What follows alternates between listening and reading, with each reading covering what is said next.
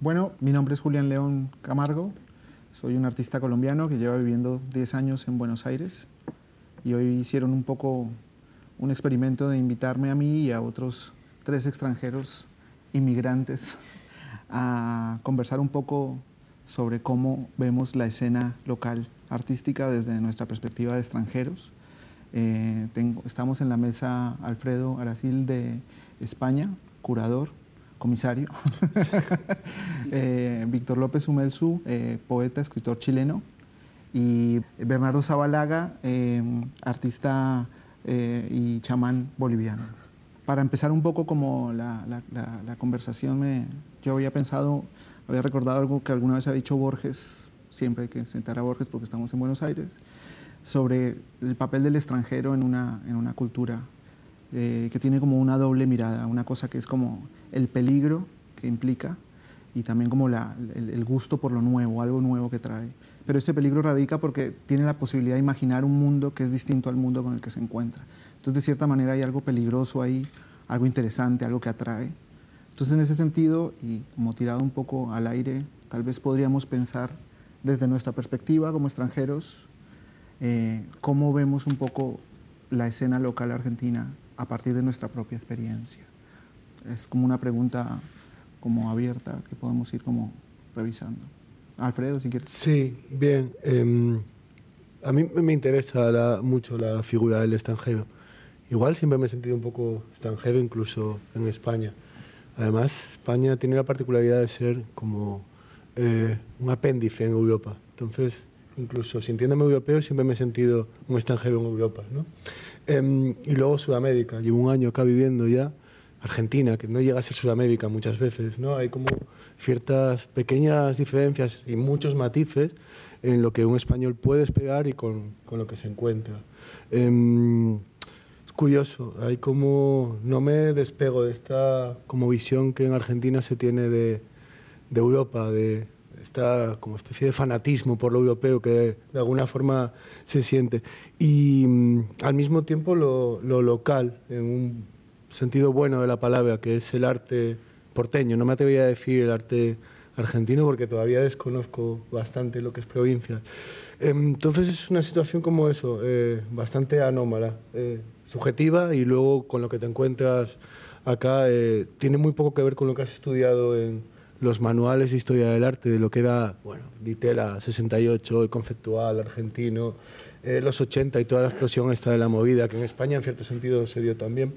Entonces, eh, la tónica general es como de, aprender mucho, de sentirte muy poco preparado para lo que encuentras en, Buenos Aires y eh, muy fascinado, como de volver esa fascinación que en Buenos Aires se siente por Europa a lo que uno se encuentra acá sí que hay ciertas eh, particularidades y rasgos como generales que después de un año he ido detectando en, el arte porteño, insisto, y casi todo tiene que ver con, voy a resumir mucho, seguro se puede debatir y espero que lo hagamos, pero con lo que es el, lugar del cuerpo en, en, el arte porteño y algo que, que en Europa se entiende muy mal, que es la sensibilidad y los afectos. Entonces yo de momento mi investigación en, Argentina la estoy bastante centrando en estos dos polos, en lo que une a los cuerpos, que es el afecto, y lo que les separa también, y la pregunta esta espinosiana, que parece que en Buenos Aires es un mantra de qué puede un cuerpo realmente, ¿no? que parece que en Europa poco a poco se va también eh, abriendo el contexto artístico a este tipo de preguntas, eh, sobre todo obligados por las sucesivas crisis políticas y económicas que, vienen pasando estos últimos años, pero que acá mm, tiene una significación como muy potente, muy, muy, muy notoria, muy potente y que lleva a lo local hacia una afección positiva, muy positiva de lo que puede ser lo local, de lo singular de Buenos Aires en, en términos como de diferencia al resto de arte que se produce tanto en Latinoamérica como, como en Europa. Bernardo, pensando un poco en eso, porque también revisando tu, tu, trayectoria, vienes también de, las artes escénicas, es, una, es una trayectoria como más transversal, ha llegado al performance, pero que tiene una relación también con la terapia que haces, chamán.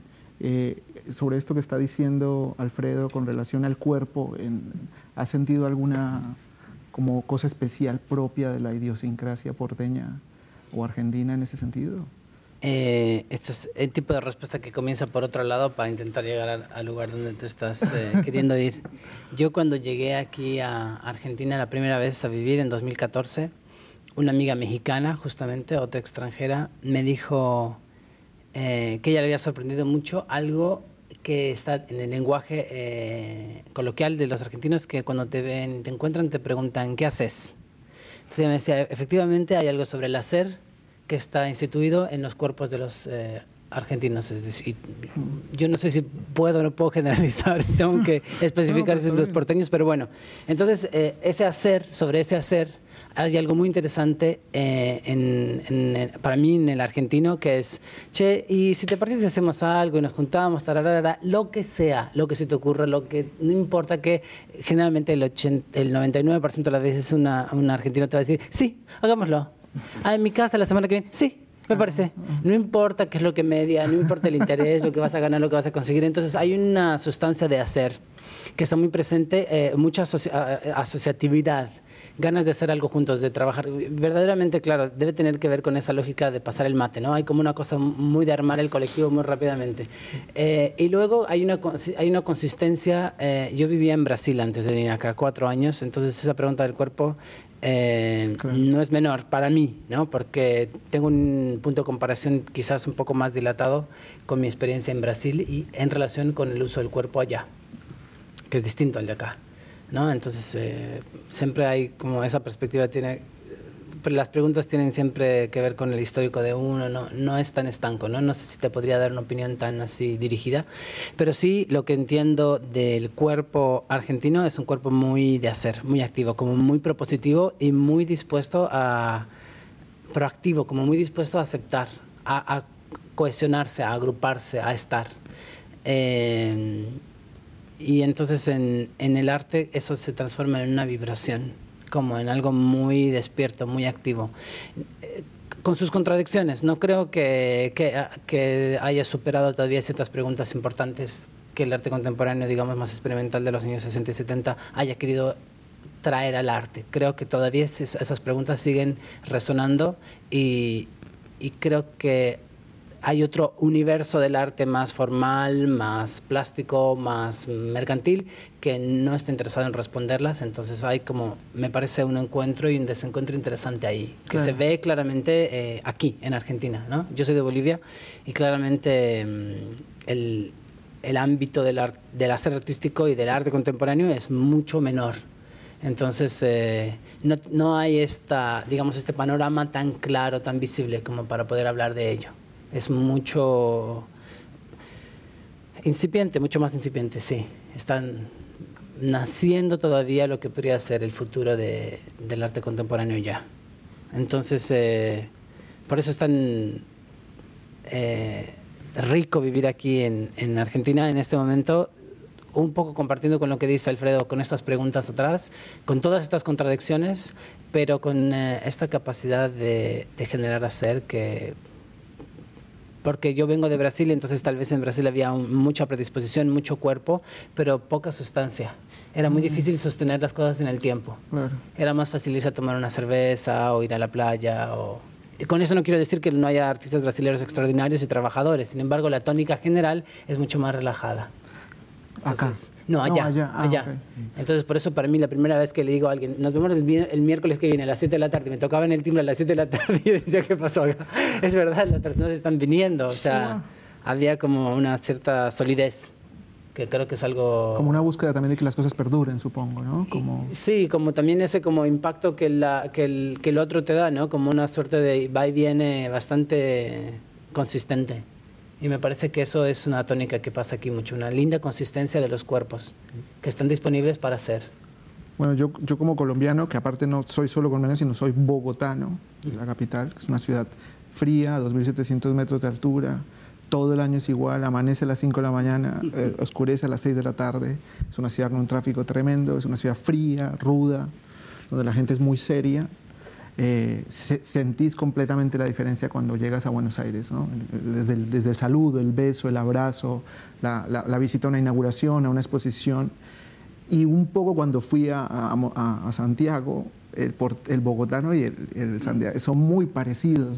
Son muy parecidos, hay como una formalidad, como una búsqueda de que todo sea, que sirva para algo, de que todo sea lo más rápido posible. Entonces, y aparte creo que tanto vos, Víctor, como yo, llevamos, ¿cuánto llevas acá en Buenos Aires? No, yo, yo llevo acá en 2012. Okay. Entonces, llevo un, un, buen par de tiempo y también me puedo dar cuenta de este, de este tipo de diferencias, también principalmente ocurren en la literatura y el arte. Claro. Yo acá también participé del DITEL, el programa artista, el que tú también participaste, yo en la línea de, de crítico y después entré acá a Fundación Pro a trabajar. Pero antes también en Chile tenido un recorrido bastante como amplio en literatura y arte a través de Metales Pesados, que es una galería ya que también tiene una editorial de arte, o sea, trabajando junto con Sergio Parra. Pero las diferencias fuertes que me puedo dar cuenta principalmente ocurren en el arte. Es muy interesante también pensar que en Chile hay una escena mucho más institucionalizada en el punto en que la mayoría de los artistas cursan la universidad y siguen máster o doctorado en arte y eso les permite también entrar en cierta galería o en ciertos circuitos, que son principalmente circuitos universitarios de exhibición y también circuitos de mercado, galerías que lo representan en, en, en ferias afuera. Pero también lo que me llama la atención de eso, a diferencia de Argentina, que cada artista, inclusive chileno, tiene que tener casi un compendio filosófico de lo que hace. O sea, tú puedes mostrar este vaso de agua, pero vienen 500 páginas de un curador o crítico de Kant sobre el, el vaso de agua. Entonces también lo que siempre me llamó la atención es ese exceso también chileno por intentar de alguna forma sobreeducar o pedagogizar a través del arte, que muchas veces en Argentina no ocurre. Y eso me interesa mucho a mí también como esa falta de sentido que ocurre acá. Vos dijiste una palabra que me llamó mucho la atención, que son los afectos de alguna forma, cómo estas cosas se van uniendo en un hacer, una praxis simplemente de vivir una forma de arte que también yo también le tengo ciertas críticas, o sea, en un lugar encuentro que también el arte argentino también está sobregalerizado muchas veces, mm. no institucionalizado a nivel chileno, porque la institución chilena es diferente, una institución que, que pasa a través de parámetros académicos. Acá no, es otro tipo de institucionalidad galerística, o sea, más ligada tal vez a un mercado muy menor, pero sí ligado a un mercado, o sea, todavía para muchos artistas es necesario todavía exhibir en, en galerías. Y, y eso te genera una producción también de arte exacto, específico. Claro. Una, y eso se, se, puede ver claramente en Arteba, inclusive cuando tú analizas lo, los barrios jóvenes. Eh, hay muy poca diferencia a veces en barrio joven junto con, lo, con el barrio de galería ya como profesionalizada. Principalmente la diferencia podrían ser los materiales, que tal vez son un poco un poco más pre, más precarios. Baratos. Exacto, más baratos. Pero, el nivel de producción. Exacto, pero me llama la atención también como, y eso también lo hablábamos con Santi la otra vez, también como los jóvenes también está ligado muchas veces a la precariedad más allá de una propuesta conceptual. Entonces, ah, en cambio, los jóvenes chilenos es todo lo contrario. O sea, tú ves una superproducción, ves un cuadro con pintado con los mejores materiales, un nivel gastado de materiales impresionante. Inclusive los fotógrafos tú ves hasta el enmarcado caro. Entonces, hay, hay distintos como niveles también de, de procesos artísticos que a mí me llama mucho la atención cuando vienen artistas chilenos acá, vienen a residencia, ver sus procesos y también junto con los colegas argentinos, que se produce una, una simbiosis que es bastante, bastante como in, interesante en, en, ese punto, al menos. Ah. Y a mí, a mí me llama mucho la mucho la atención esta praxis, este devenir, esta corriente de la acá también. O sea, más allá que pueda resultar en algo, no pueda resultar en nada. O sea, siempre hay una, una política del hacer. Hay un deseo, sí, sí, sí, sí, sí, sí, sí. Hay dos cosas interesantes que has dicho que en algún punto creo que se tocan además. Eh, el tema de la precariedad. ¿no? En la medida en la que eh, todavía el problema de la profesionalización sigue siendo un problema en Argentina, eh, es interesante ver las respuestas que se ha generado a nivel eh, artista, cuidador. Eh, eh, la potencia de la crisis, que es algo que, que, se repite mucho en ciertos círculos acá, ¿no?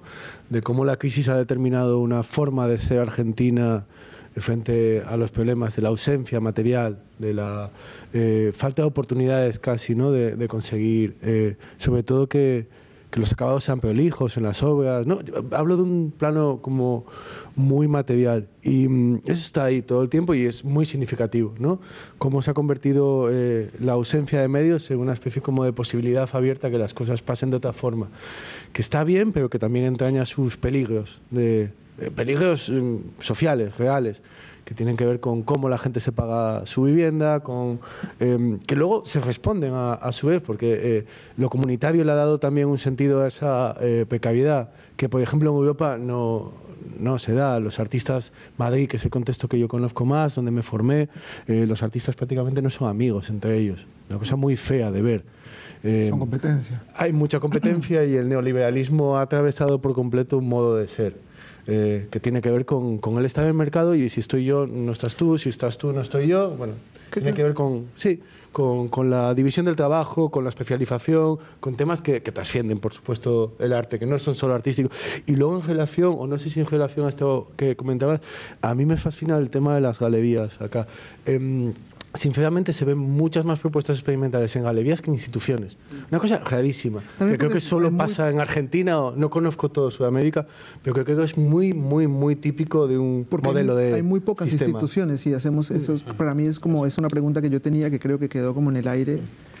No sé si ustedes sienten que precisamente eso ocurre el arte en las galerías, porque las instituciones donde normalmente ocurre el arte más experimental, más, más jugado, eh, no, no son tantas. Ahorita están creciendo mucho, de hecho estamos siendo invitados precisamente para hablar de un de, de, de- Prueba 21 que, que va a hacer eso, pero si hacemos el conteo con los dedos, eh, llegamos a una, a una mano, ni siquiera diría yo que llegamos a la otra mano en Buenos Aires.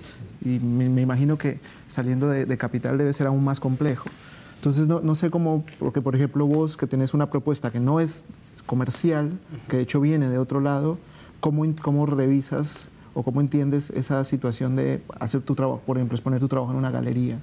¿O Claro, ahí... no te hace falta como un espacio más... Sí, claro. El- una institución un poco más eh, avalada en el sentido de que con una lógica más inclusiva a nivel de lo comunitario, de lo que está queriendo pensar a nivel social, es decir, de lo que quiere pensar a, ni- a nivel de lo que el arte podría generar en, en lo común, eh, para mi práctica es mucho más eh, amorosa, digamos, para utilizar una palabra que, que viene de mi práctica justamente.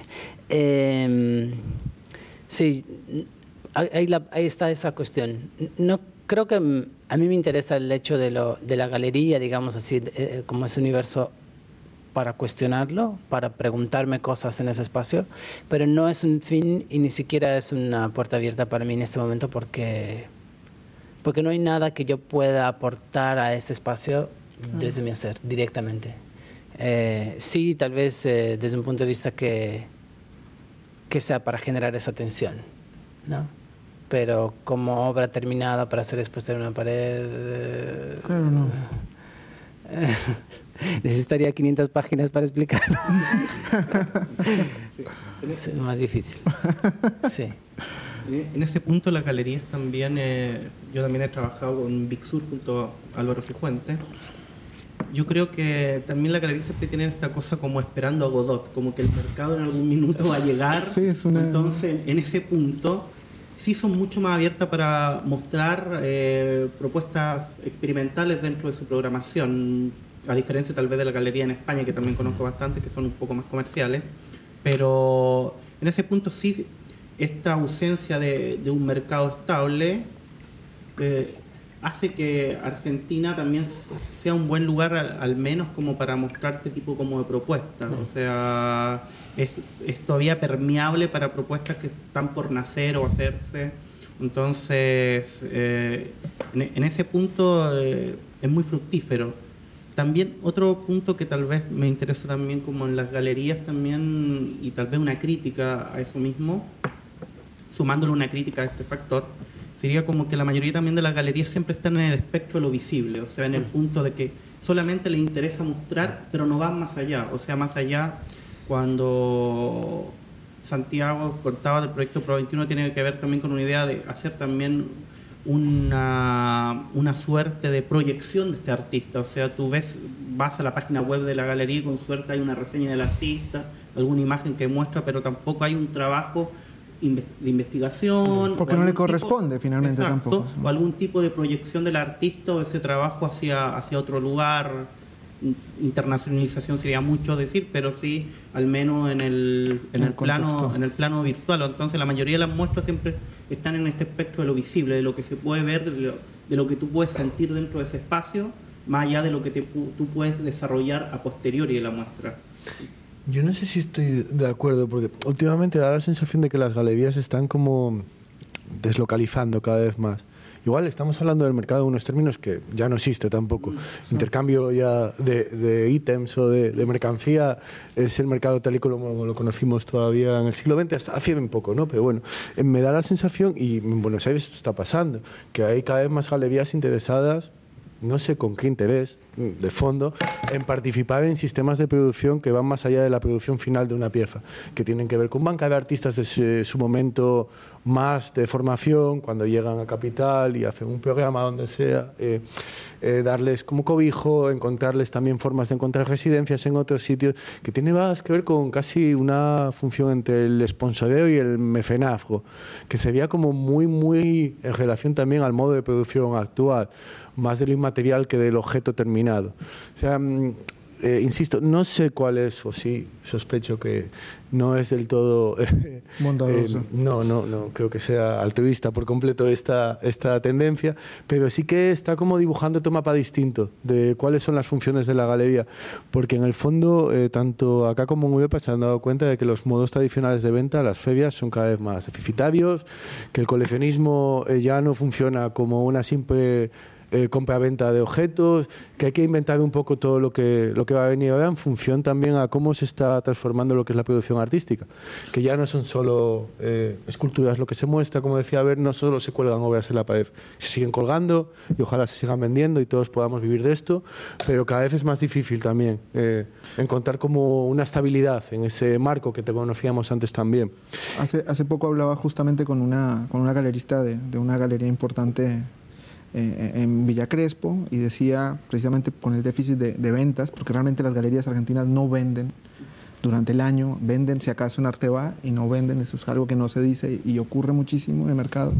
Dice, bueno, si no hacemos plata, por lo menos hagamos amigos que es una idea como muy tonta, pero que creo que tiene que ver un poco con esto que está pasando en las galerías. Las galerías se dan cuenta, bueno, vamos a exponer, a hacer una gran exposición, a gastar un montón de dinero que finalmente no va a reeditar, por lo menos hagamos proyectos o expongamos cierto tipo de cosas que permitan involucrar a más grupo de gente y tener por lo menos un momento importante para, para, el espacio, que creo que es lo que está pasando. La pregunta que me queda es que normalmente pasa, es que se vuelve, que creo que lo entiendo a Víctor ahí, decorativo al espacio, ¿no? Se vuelve como casi un goodwill de la galería mm. que hace estas cosas copadas y experimentales, pero lo que no puede una galería, pero no porque no quiera, sino porque realmente no le corresponde ni puede, que sí le corresponde a una institución, un museo, y es generar historia, ¿no? generar un archivo, generar una relación de eso con el contexto. Una galería no, no le corresponde, es un proyecto que, que va por otro lado. Entonces, y, es, incluso pernicioso que los archivos estén en manos de las galerías privadas, como pasa con gran parte del arte conceptual, tanto europeo como sudamericano, que depende de colecciones privadas o de galerías privadas, y es mercadotecnia pura y dura. Y, visteis esto, ¿no? De que de repente aparecen exposiciones como setas de archivo no sé qué en no sé qué museo. Bueno, hay que ver un poco por qué pasa esto también. Sí, a mí me da la sensación de que hay como eh, dos frentes, ¿no? Por un lado estaría esta cosa como más eh, one shot, ¿no? Como de eh, que es artista, que los artistas o lo que sea que se va a mostrar, que va a ser visible, que va a estar, como decías tú expuesto eh, al medio y luego está la relación entre artistas, la red como no tan visible, que tiene mucha resistencia, ¿no? Que, de hecho es la que resiste, claramente. Entonces tal vez sería interesante poder pensar de qué forma se podrían aliar estas dos posibilidades para que porque si no lo que pasa pues, eh, con muchos espacios dispositivos, muchas galerías, es que pareciera que es como el fin se, muere al día, se muere el día que nace, no, no va más allá, ¿no? Hay como toda esta excitación de las vernissages, pero que no perdura en sí mismo, ¿no? no se sabe muy bien hacia dónde está caminando. pero dentro de los niveles más eh, del vínculo, del hacer, del estar juntos, hay una potencia muy grande. Como los encuentros son potentes, la gente está con ganas, hay mucho abrazo. Entonces, tal vez pensar de qué manera estas instituciones, eh, eh, las, las, galerías o los privados podrían comenzar a pensar de cómo se está moviendo el sistema para poder abrazarlo, para poder introducirlo, porque claramente si tú lo pones a comparación con una galería brasilera o chilena inclusive o colombiana, o peruana, no se da el mismo nivel de relación a, nivel de venta de mercado de lo que está sucediendo. Entonces es como, creo que hay como todavía una fantasía todavía, ¿no?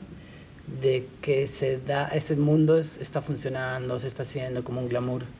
Y creo que en la medida en la que se va quitando ese glamour y se va entendiendo cómo funciona, puede ser mucho más rico para...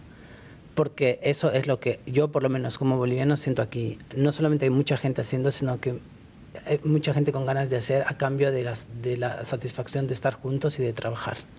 Y eso es un capital humano y de, sabiduría de estar juntos que no sé, es invaluable. Sí, ahí me acuerdo, hay un chiste que le hace eh, un teórico que se llama Hal Foster aburrido cuando escribe estética relacional y Foster le dice, pareciera que las, las reuniones antes eran mitin a la Lenin y ahora son más fiestas a la Lennon. ¿no? Como hay una cosa con la sociabilidad que si no, si no tiene ningún sentido es eso, es simplemente una inauguración, qué sé yo, un gran evento, pero que no pasa nada.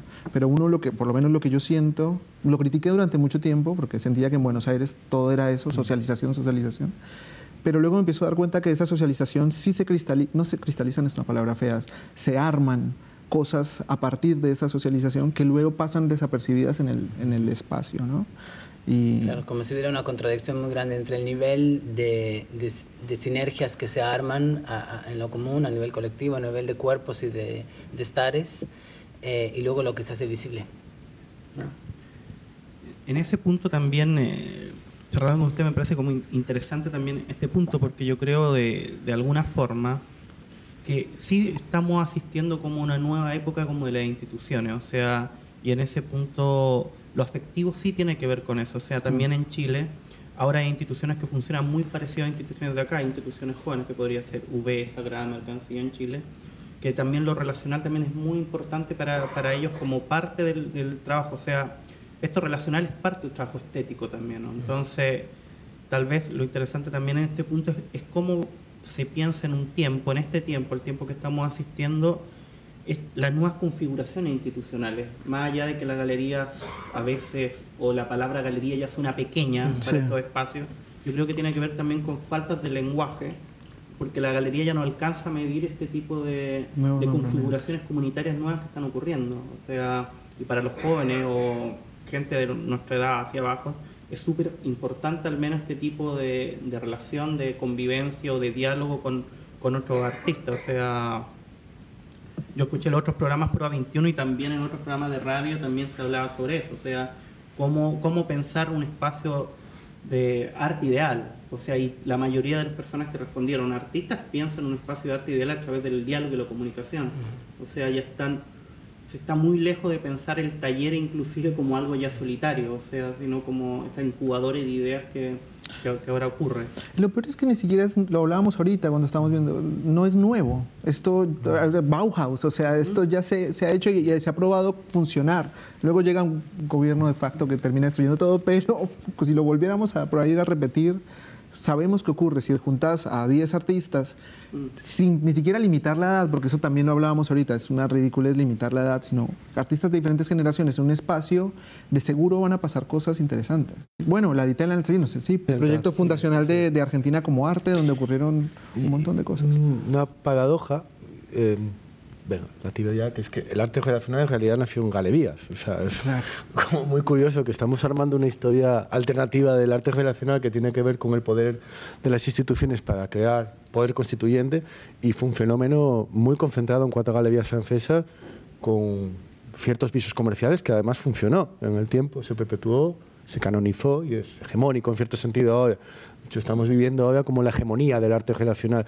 Y a mí, si bien me parece que es como muy interesante en ciertos sentidos, también me parece que es limitante, porque juntarse, eh, dialogar y comunicarse es un medio, un medio para políticamente y estéticamente, y creo que la estética es una parte de la política y la política es una parte de la estética, en pensar, pensar, contar, y cuando digo contar es como narrativizar lo que estamos viviendo, la obligación de, de crear dispositivos de lenguaje también y dispositivos de convivencia que le den sentido a, a qué vivimos y cómo vivimos. Eh, como artistas y como cuidadores, pero también como personas que están atravesadas por problemas que van más allá de la práctica artística. Entonces, en ese sentido, eh, la parte como vincular de, del arte relacional siempre me ha parecido como un poco eh, Es ridícula, sí. fiesta vacua, ¿no? O sea, como celebración tonta de cumpleaños al que estás invitado, pero no sabes ni de quién es el cumpleaños, ¿no? Es como voy por, por ir, porque sé que tengo que estar. Y a veces, siendo crítico, me puedo contradecir incluso en esto, en Buenos Aires pasa eso. Da la sensación de que vas a los sitios simplemente porque es tu amigo, porque, o porque es el amigo de tu amigo. Insisto, está muy bien porque es una forma de encontrarnos en compañía cuando nos quieren solos, y todo el tiempo nos quieren solos, ¿no? Es una forma de, de atentar, digamos, contra el modo de existencia que se ha eh, perpetuado que es la soledad, la tristeza, la depresión. Bien, estar juntos y festejar es como una forma también política de estar en contra de eso. Pero de ahí tiene que surgir también algo más. O sea, tiene que haber algo más de, de la vinculación de lo posmoderno con la fiesta, ¿no? De, de la vinculación de- del arte relacional con el bien, estamos juntos. Yo creo que es la paradoja de siempre, ¿no? Como siempre hay como cosas que ocurren y, y la tendencia institucional, pero también a nivel personal de cristalizar, de capitalizar eso que está ocurriendo y decir, ah, esto está funcionando, ahora volvámoslo un modelo para... Y en el momento donde se dice, vamos a volverlo un modelo, se cae completamente. Creo que si habláramos de un espacio ideal, o por lo menos lo pienso yo, es tener la capacidad de ver que hay cosas que funcionan y de no al mismo tiempo cristalizar esa experiencia para que luego se repita de esa manera, porque si no, una vez más va a pasar lo mismo como en las vanguardias, o sea, se va a caer, porque se va a volver el modo de hacer. Ha- Hablas concretamente de la capacidad que tiene el poder de asimilar todo lo antihegemónico que producimos, ¿no? O Sí, sea, por supuesto, mm, de- que, que me parece que es la resistencia más difícil, porque finalmente todo el tiempo estamos haciendo cosas, estamos hablando de hacer algo en Buenos Aires es fácil, en Colombia hacer algo es muy difícil, implica un montón de trabajo. Yo tuve un espacio durante dos años con una alemana, se llama Espacio Cam, hicimos exposiciones, invitamos un montón de gente y, y no solo eso, sino que pasaron y levantó la carrera de un montón de artistas también que estaban empezando, qué sé yo, y no, no nos requirió un ejercicio ni un montón de plata ni nada, no, fue bastante sencillo, fue posible. Eh, en Colombia, y me imagino que en España, y más metido en el Europa Central, Londres, Alemania, debe ser muy, muy complicado hacer algo así. Pero al mismo tiempo, lo que pasa es que ese proyecto se acabó y luego no- no logras que eso perdure de alguna manera en el tiempo, que creo que es uno de los peligros que uno siente en Buenos Aires, que las cosas se difuminan y se terminan deshaciendo. De hecho es muy porteño este, por lo que sea. vengo viendo, el, el hecho de que los proyectos aparezcan y desaparezcan de la noche a la mañana, ¿no? Que sea muy difícil sostener las cosas más allá de un año de vida, dos años de vida. Mucho esfuerzo a pulmón, ¿no? Todo el mundo empujando para que vaya todo bien. Eso, son mis amigos, vienen, me apoyan, pero al final se caen las cosas porque falta apoyo. Eh, en España eh, pasa lo contrario, hay demasiado, había demasiado apoyo estatal, entonces los proyectos se limitaban a las subvenciones, a la ayuda pública y eso acabó cortando eh, ciertas capacidades en los cuerpos de pensar eh, la financiación de otras formas, la búsqueda de presupuesto, temas muy prácticos, ¿eh? estoy hablando, ¿eh? que, que, por supuesto se elevan a otro tipo de, de- de cuestiones, pero que tienen que ver con las ganas de hacer y con la capacidad luego de hacer. Y eso como que vengo viendo que en Buenos Aires es eh, sintomático de- del hacer eh, artístico, que sí, que se hace mucho, pero que ese hacer mucho no se traduce en una estabilidad, que es muy difícil traducirlo en una estabilidad y que los proyectos se sostienen apenas. Las galerías, ya he visto desaparecer un par de galerías desde que estoy acá, llevo un año, o sea, no, no- no es tanto, o sea, me parece que es como hándicap todavía el, el otorgar cierta, como cierto piso estable para Igual- que las cosas sucedan. Igual eso, digamos que, que también es algo, o sea, tiene algo de, de hermoso la idea de un proyecto que surge durante un año y se cada uno podría como criticar eso, pero al mismo tiempo es algo como, no, no todo tiene que durar para, todo tiene una vida y está bien que sea una vida corta, si ocurrió también es maravilloso. El tema es que luego institucionalmente no, no, no encuentra uno cosas que sí perduren en el tiempo y que mantengan y generen eh, procesos que, eh, que nutran históricamente a a la escena.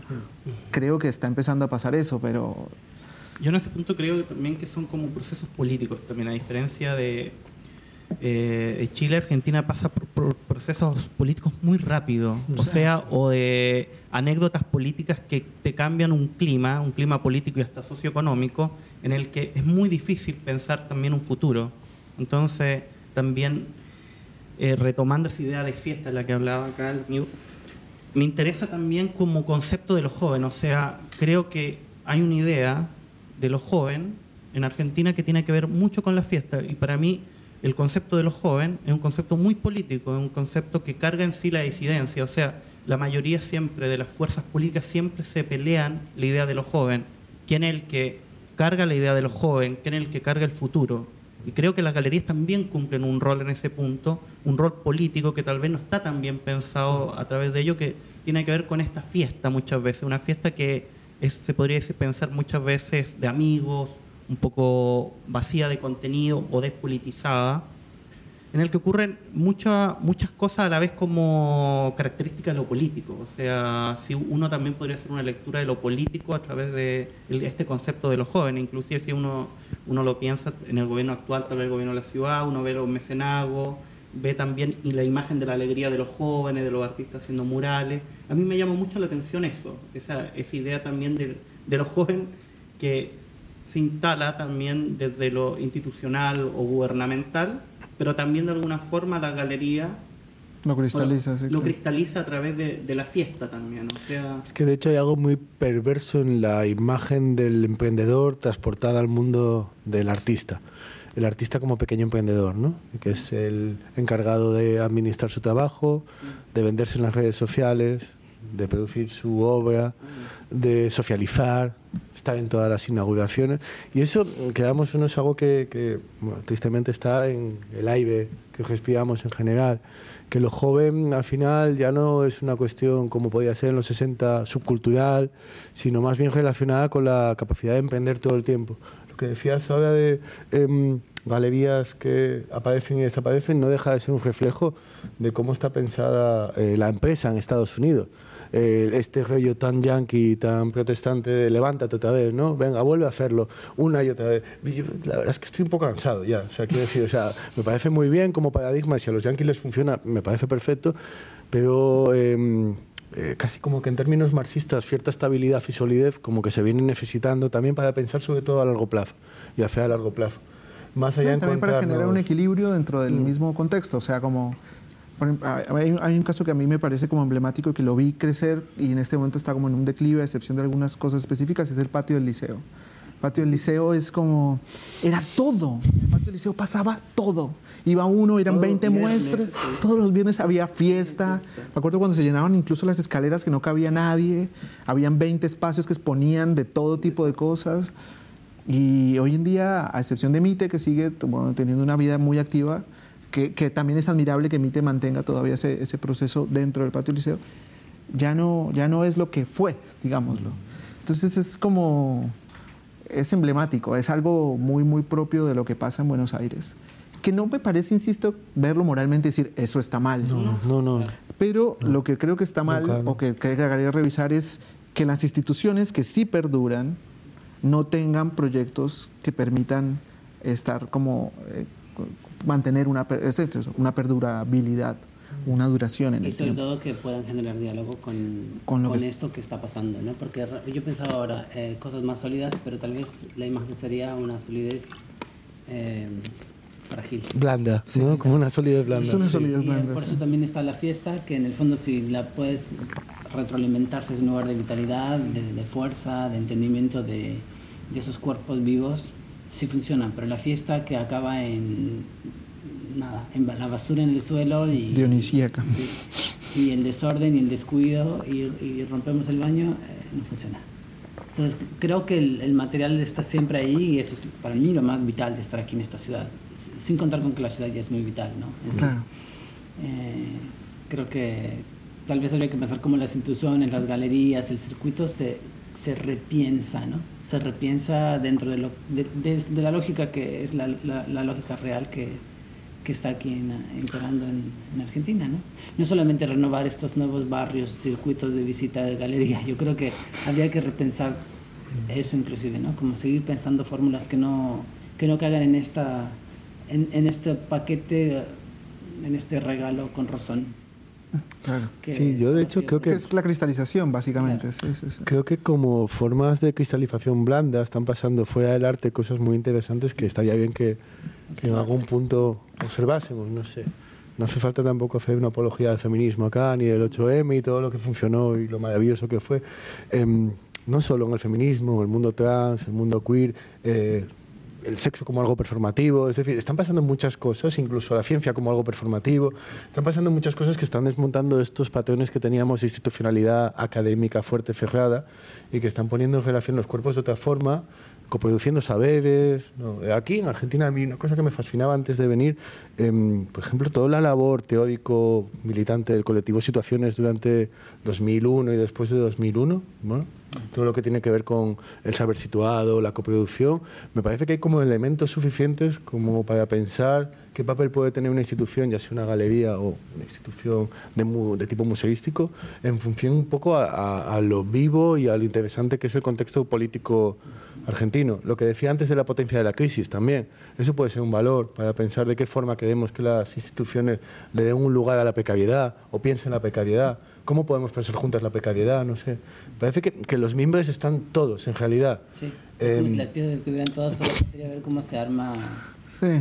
Oh, y también un espacio que permita que ese Sí. tipo de encuentros ocurran, ¿no? Que, que- O que los espacios es- que existen se puedan pensar desde ese lugar también. sí. Y que, insisto, que no sea académico formal el No. carácter que tenga. Es decir, o Ah, es, sea, es- es un- es una gran ventaja eso en Buenos Aires. Creo es que como- igual de acá, eh, los cuatro que estamos hemos pasado por Ditela, eh, o sea, como que sigue todavía funcionando cierto sistema de legitimación muy universitario, muy de marca de clase, eh, bueno, que tiene que ver con saberes formales y con este tipo de Pero al mismo cosas. tiempo es mucho más informal que... Mucho más. era una de las preguntas. Muchísimo más. Sí. Muy informal. Muchísimo Sí, más. es totalmente informal. Muchísimo. Yo os hablo de los programas, no sé, de máster que hay, puede, no sé, yo me acuerdo el programa que hice en el Reina Sofía en su momento, éramos 20 cuidadores metidos en una habitación leyendo libros, o sea, no, no había una afuera. Claro. Ditela, por supuesto, es otra cosa y la tradición de la clínica en, en Buenos Aires es como otra cosa distinta, es maravillosa. Es muy, muy, muy útil para pensar también por qué esos cuerpos se juntan, comparten esos saberes y cómo se coproduce al final la obra de un artista. ¿no? Pero eh, que esté separado un modelo institucional de la universidad, que pueda contaminarse del pero que esté separado, que tenga su margen de autonomía, por ponerlo en términos De modernos, sí. es como muy, muy importante.